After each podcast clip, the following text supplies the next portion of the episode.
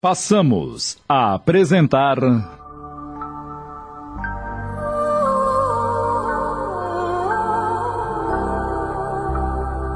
Renúncia.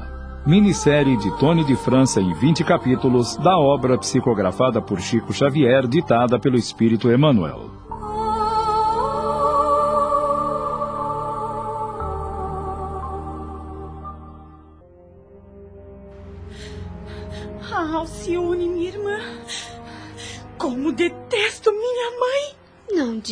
Isso, Beatriz. Como podes, em tão pouco tempo de provação e testemunho, esquecer o perdão que Jesus nos ensinou? Lembra os deveres filiais que devem ser sagrados em nossa vida. Mas a mãe que Deus me deu é desleal e criminosa. Beatriz, por que não dizer que Dona Susana foi doente do espírito em sua mocidade? Não seria melhor julgar assim? Por que devemos ver só o mal, sendo que Jesus sempre nos ensina a ver as qualidades que a pessoa possui? Todo aquele que encontra forças para julgar seus próprios erros já recebeu do Senhor alguma luz. Sufoque tuas mágoas, Beatriz, e busquemos entender a mensagem de Jesus. Mas eu não me conformo com tanta frieza que a fez agir dessa maneira. Quanto terá sofrido a tua pobre mãe por causa desse crime? Não nego isso. Mas hoje ela repousa de todas as causas sofridas aqui na terra. E talvez esteja abençoada cada lágrima vertida neste plano. Tuas observações são preciosas, mas ao lembrar das confissões que hoje ouvi, minha felicidade cai por terra. Meu pensamento se turva. Quero pensar, raciocinar, mas não posso, não posso. Beatriz, minha querida irmã, é porque tu estás encarando isso sem o Cristo no coração. Vivemos na terra para adquirir ou para provar alguma virtude. Só Ele tem uma solução luminosa para cada situação, desde que lhe busquemos o socorro divino. Oh, minha irmã querida do coração, só tu pode me aconselhar com tão profundas reflexões. Mas, se isso acontecer, conversarei com Henrique, meu namorado, que já me pediram em casamento, para que nos casemos o mais breve possível, e assim poderei deixar a companhia de mamãe. E poderemos oferecer ao vovô tranquilidade para o final dos seus dias. Não penses assim, Beatriz. Tua mãe não pode ser desamparada. E é melhor nada dizer ao teu futuro esposo, pois quem somos nós para confiar a alguém os problemas que enfrentamos? Acabaremos nos lançando à fogueira dos tormentos do inferno. Horas mais tarde, o então noivo de Beatriz veio até o palacete da Cité demonstrando interesse familiar. Visitas chegaram durante a noite. Alcione, no seu papel de serva, demonstrava sinais de cansaço. Cirilo ainda continuava em coma. Decorreram 24 horas do tremendo choque e o abastado comerciante de fumo desligava-se deste mundo para a vida espiritual. O ambiente ficava pesaroso. No dia seguinte, o velho Jacques ainda teve forças para sepultar o sobrinho ao lado do jazigo de Madalena Villamil, de quem fora separado por astúcia maldosa do mundo, mas que agora reuniam-se para sempre. O funeral realizou-se com pompa. Grande era o número de eclesiásticos no féretro com luxuosas exéquias. Susana seguia o cortejo amparada por Alcione. Quando os padres disseram as últimas palavras do ritual para que o corpo baixasse à sepultura, ouviu-se.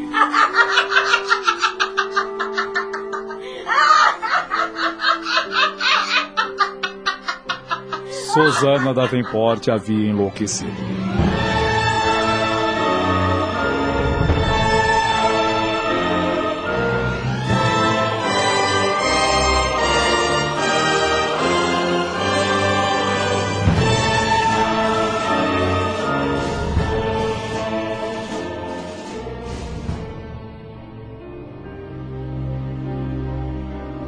No palacete da Cité a vida continuava, mas de maneira triste, pois a viúva Davenport perambulava pelos aposentos dementada e enfraquecida.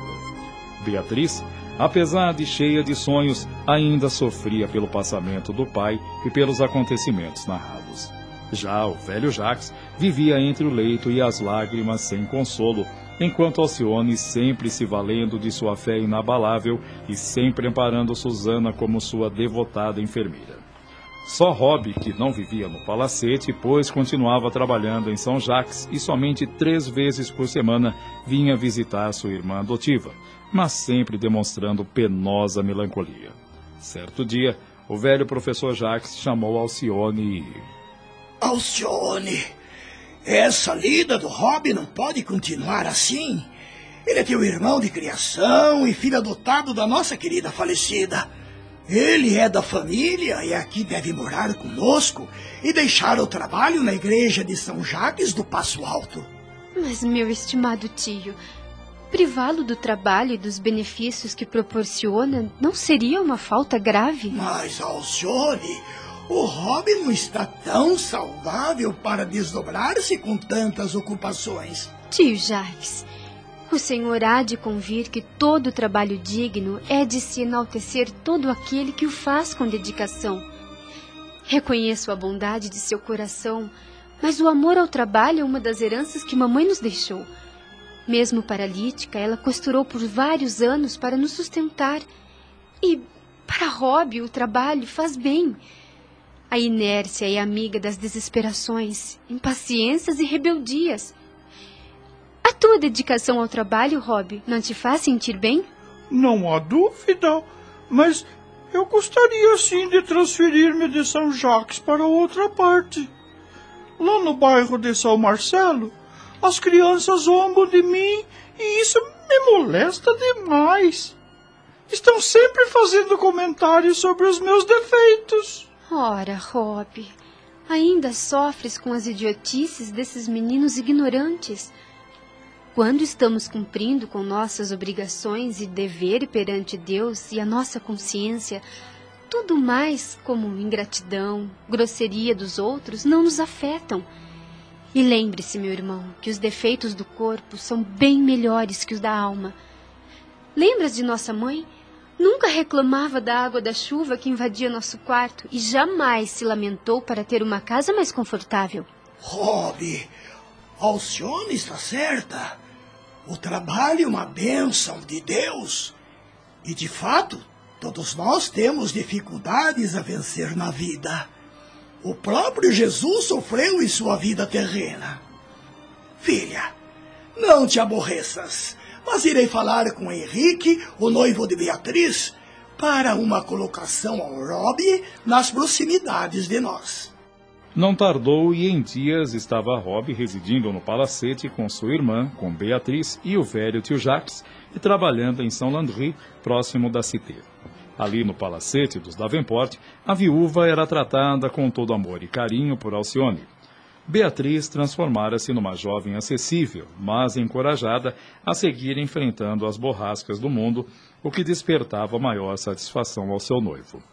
Só o culto doméstico não era mais frequente, devido à perturbação mental de Susana, mas sempre que possível, Alcione lia e meditava o Evangelho de Jesus. Já se passara um mês do passamento de Madalena Villamil e o estado mental da viúva da Venport se agravava dia a dia. Certa noite.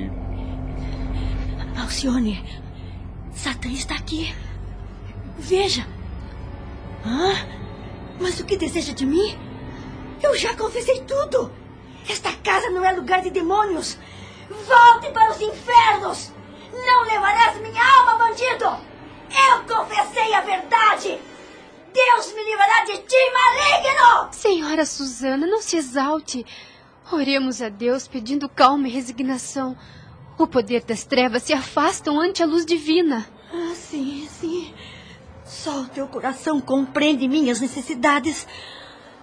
Todos creem que estou alucinada. Meu pai e minha filha acreditam que estou sendo vítima de alucinações. Mas creia-me, Alcione, o demônio sempre vem me tripudiar. Mas quando tu oras comigo, ele se afasta. Mas diz que voltará ao primeiro ensejo. Senhora, procure acalmar-se e pense sempre na bondade divina. E quando esses espíritos maus se aproximarem, pense fortemente na confiança no Altíssimo.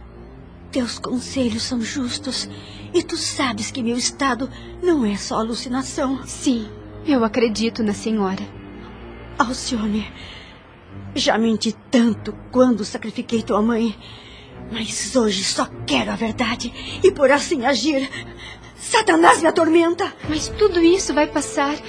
Tenha confiança em Jesus.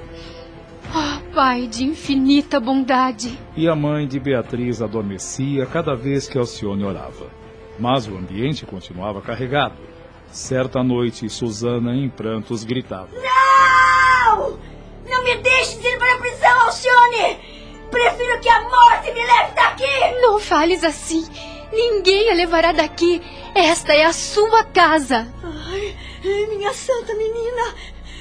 Hoje vi novamente o maligno. E ele falou com meu pai e com minha filha para me afastar desta casa. A senhora não vai sair daqui. Ficará comigo. Deus não nos abandonará. Dito e feito. No dia seguinte, o velho Jacques e Beatriz chamaram Alcione e... Minha doce Alcione, Beatriz e eu estivemos pensando nos teus sacrifícios para atender da melhor forma a nossa doente. De comum acordo, achamos conveniente que a internemos numa casa própria onde ela será tratada sem exigir a sua devota dedicação que está te consumindo aos poucos. Pensam em afastá-la do convívio familiar? Não, eu não concordo. Dona Susana não pode sair daqui. Estou acostumada às vigílias noturnas. Ela precisa de carinho, ainda mais agora no transe amargo porque está passando. Eu não duvido dos cuidados das enfermeiras, mas ela se sentirá abandonada por nós. Mas, minha amada irmã, tu estás definhando. Veja a tua saúde e o estado de loucura de mamãe. Todos que aqui a visitam se impressionam com o estado de vocês duas. Tu pela dedicação e ela por sua loucura. Vocês não compreendem. A companhia de Dona Susana me faz bem. Desde a partida de mamãe, sinto um grande vazio na minha alma. Quando toco o cravo para ela, sinto que o espírito fica satisfeito. Querem agora tirar-me a satisfação do que faço. Como numa situação de espanto, os dois se entreolharam e não se atreveram a argumentar mais nada. Mas o velho Jacques, aproveitando a oportunidade de estarem os três juntos, tomou a palavra e disse a Alcione: Filha e neta do meu coração, informo-te que mandei buscar tua certidão de batismo em Versalhes, mas nada se encontrou. Porém, acredito que fostes batizada na Espanha por mando dianteiro de Oviedo. Sim, mas posso saber o motivo dessa providência? É que precisamos regularizar a questão da herança paterna. Beatriz e eu precisamos atender essa parte. Estamos apresentando. Renúncia. Voltamos a apresentar. Renúncia. Não façam isso. Renuncio tudo em favor de Beatriz, pois sua felicidade, seus bens são os meus. É impossível, minha filha. É justo pensarmos no teu futuro. O mundo dá muitas voltas e isto é um direito sagrado que te assiste. Fico muito grata por tanta dedicação. Mas minha renúncia à herança material de meu pai é decisão que não posso modificar. Mas por quê? Explico minhas razões. Tu te casas em breve, minha irmã. Terá filhos que poderão usufruir e que, com certeza, irão precisar de mais recursos do que eu. E tem mais. Não podemos degradar Dona Susana no conceito do genro que sempre a viu como amiga dedicada. Apesar de tudo, Alcione, gostaríamos de restabelecer a verdade, mesmo sendo dolorosa. Sei que Henrique de Saint-Pierre não se conformará, Mas para Beatriz, no futuro, ela jamais se perdoaria por ter ocultado ao seu esposo toda a verdade e negligenciando o exemplo que estás no passado. Pense bem, filha. Quem sabe com mais calma ponderarás nesse particular? Não. Não esperem por isso. Minha decisão é irrevogável. Alcione, essa tua resolução não poderia parecer menosprezo a um esforço de teu pai? Minha consciência me diz que o nosso amado ausente me abençoa as intenções. Vocês nem imaginam, mas meu pai deixou uma herança muito mais sublime. Como, Como assim? assim? Deu-me um avô generoso e uma irmã devotada. Pode existir um legado mais santo? Oh, minha doce menina, que Deus te abençoe em todos os teus caminhos. Suas bênçãos, meu avô, para mim são uma riqueza eterna. Beatriz, muito sensibilizada, beijou a irmã e com lágrimas retirou-se. A situação no lado dos Davenport continuou sem alterações. Raramente as damas da corte, amigas de sua juventude parisienses, visitavam Susana e ficavam impressionadas pelo que ouviam da pobre demente. Certa vez, Susana comentou com uma de suas visitas. Acreditas, minha amiga, que o demo nos persegue diariamente? Ele quer aniquilar minha alma. Olha aqui. Será que tu também tens algum crime a confessar? Confessa e liberta-te do remorso. Satanás nos está espreitando. Veja! Tiremos as máscaras! Vamos! Vamos tirar as máscaras! e as visitas quase sempre se retiravam impressionadas e admiradas com a paciência da enfermeira. Passara-se um ano do falecimento de Cirilo e Madalena, quando o bondoso velho Jacques apresentou sintomas alarmantes que o próprio médico recomendou o máximo cuidado. Alcione duplicava seu atendimento a ambos. Certo dia, Alcione chamou Beatriz e. Minha querida irmã, o estado do vovô agrava-se. Não achas conveniente avisar tua tia Carolina no norte para vir ver o pai? Sabemos que ela quase não nos escreve, não nos visita, mesmo na morte do cunhado. Mas agora é, é o pai dela que está à beira de deixar este mundo. É. Pensando assim, tu tens razão, querida. Vamos avisá-la. Ao receber a notícia, Carolina apressou-se em abeirar o leito do velho pai, visando a pequena fortuna que ele deixaria. Ao abraçar a irmã doente, Carolina não conteve as lágrimas. Susana, diante da irmã, não se conteve e, exaltada, comentou: Talvez não saibas, Carolina, mas me tornei uma criminosa diante dos homens e de Deus. Eu condenei Madalena Villamil à miséria e à morte para ir me desposar Cirilo na América. Fiz tudo para separá-los. E Deus agora permite que o maligno venha me pedir contas de meus atos condenáveis. Contenha-se, dona Susana. A senhora está se entregando às emoções fortes com a chegada da sua irmã. Mas quem é essa enfermeira tão devotada ao que faz? Sou a empregada da senhora Davenport desde quando ela gozava saúde. Tua dedicação para com minha irmã me impressiona e Deus há de recompensá-la pelo devotamento com que cumpres teus deveres. Mas me digas, a loucura de Susana é tão estranha. Como ela pode se referir a crimes que não praticou? Senhora, diz o médico que esse tipo de perturbação é comum às pessoas que têm o cérebro transtornado e, por ter se casado com o primo que fora marido de Madalena, isso a faz ter imaginações. É, isso faz sentido. Minha irmã era muito amiga de Madalena Villamil. E é possível que ela se lembre da extinta dos seus delírios de demência. E é de se acrescentar que meu nome é Alcione Villamil, o que vem a influenciar no ânimo da senhora Susana sempre em minha companhia. É deveras curioso, pois suas feições muito se parecem com as da primeira esposa de Cirilo, quando jovem. De fato, muitos afirmam isso.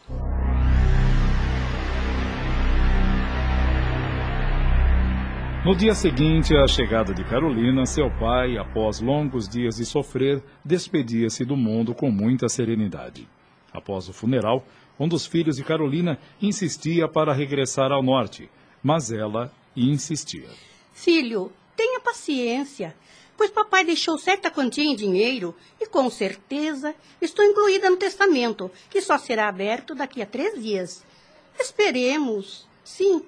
E o documento foi aberto e Jacques Davenport deixava a pequena fortuna para Alcione Villamil, alegando que as filhas e netos estavam financeiramente amparados e que Alcione sempre fora enfermeira amada, dedicada e, como ato de gratidão, se sentia ligado por eterno reconhecimento. Porém. Francamente, Beatriz, eu não esperava essa atitude do vovô Jacques. Minha irmã, não posso esconder minha satisfação. Você merece. Não se sinta constrangida. Eu não me conformo. E não posso ficar calada diante do testamento de papai. Francamente, estou decepcionada. Ah, pois eu não, titia. Acho que o vovô fez um ato de justiça. Como assim? Como justificar tal ato? Nunca esperava que o meu pai fosse esquecer sua prole em favor do serviço de uma criada. Ah, mas isso não vai ficar assim. Vou pleitear a anulação do testamento. Papai deve ter sido enganado. Não diga isso, titia. Alcione sempre foi considerada uma filha nesta casa. Aliás, até ontem, a senhora mesmo não lhe ligou os maiores elogios e. Sim, mas como serviçal? Senhora minha tia, por ter se ausentado por anos do nosso convívio, você não conhece as elevadas qualidades de Alcione, mas considere-se feliz ainda de conseguir enxergar as almas que desempenham a tarefa dos anjos. Que eu saiba, desde que se casou, vive em sua propriedade com um esposo abastado e os filhos que participam do seu bem-estar até hoje inalterado. Aliás, esta era a opinião de vovô, que se queixava da sua ausência. Nós, porém, não podemos dizer o mesmo. A morte de papai nos trouxe amargas lições que Alcione nos tem dado a compreender com sua bondade sem par. E sem dizer do devotamento com a moléstia de mamãe. Mesmo assim, Beatriz, não aceito a opinião da tua juventude inexperiente. Ao meu ver, Alcione não tem senão título de serva. Sua mãe está demente, mas eu não perdi a razão. Vou sim recorrer à justiça. Pois bem, realmente, Nunca pude supor que a senhora descesse tão baixo por apenas alguns milhares de francos que foram dados por um coração generoso a uma órfã. Mas saiba, minha tia, que não ficarei inerte ante os juízes de Paris. Sua reivindicação poderá vingar, mas eu darei a Alcione publicamente um legado equivalente à pequena herança que vovô deixou. Assim, nossos amigos saberão que a reclamação não parte desta casa, e sim de um espírito inconformado e mesquinho. Insultas-me! És muito nova para discutir comigo. Vejo que tu e a serva fizeram a cabeça do velhinho doente. Ah, podes julgar como lhe ditam seus próprios sentimentos. Pois bem, hoje mesmo retorno para casa. Fique ciente que não precisamos do dinheiro de papai e nem do teu. Se me referir à herança, é porque somos todos obrigados a honrar a justiça e nunca precisarei da miséria de alguns escudos. Ah, e que Deus te proteja da serva intrusa, para que não te cause decepções. Concordo com sua decisão de partir. É melhor mesmo que o escândalo fique só entre nós. E que a senhora renuncie a recorrer do testamento, pois isso me levaria também a público, como sua adversária. Acabamos de apresentar